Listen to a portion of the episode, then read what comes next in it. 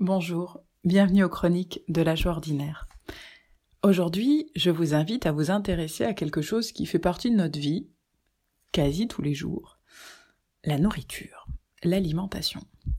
Si dans nos premiers, euh, dans nos premiers euh, médecins, certains d'entre eux, je pense à Hippocrate, disaient que l'alimentation soit ton premier médicament, peut-être qu'il serait intéressant de s'y intéresser aujourd'hui. Dans de vieilles études, nous retrouvons que la proposition, ça serait de boire ce que je mange et de manger ce que je bois. C'est-à-dire que j'en viens à tellement mastiquer que finalement j'avale le bol alimentaire, mais pas comme un petit oisillon la, la béquée euh, d'un seul coup, mais d'une certaine manière comme l'oisillon, puisqu'elle a été prémâchée par le parent. Et là, c'est nous qui sommes censés mâcher un certain nombre de fois pour que, pour que ce soit parfait. C'est pas si simple. Aujourd'hui particulièrement, je vais vous proposer de nous intéresser à l'autre partie. Peut-être nous reviendrons une autre fois dessus. L'autre partie, c'est manger ce que je bois.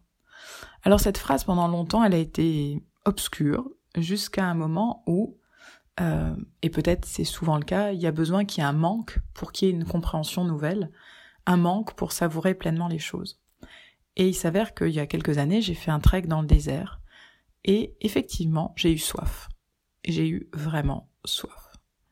Et cette soif m'a permis à la première gorgée d'eau de vivre la sensation de l'eau dans la bouche d'une manière nouvelle. Euh, je me souviendrai, euh, je pense toute ma vie aussi, de la première douche que j'ai reprise euh, quand je suis rentrée chez moi, quand j'ai ouvert le robinet, que l'eau coulait.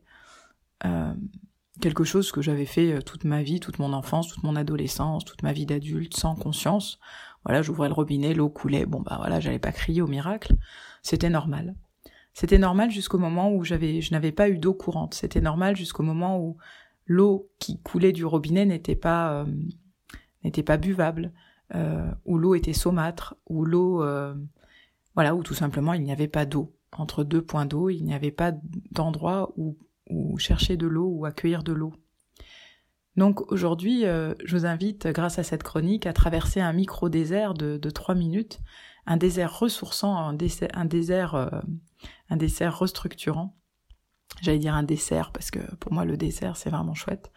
Et donc euh, bah, que votre désert soit un, dessert, une gourmandise. Pourquoi?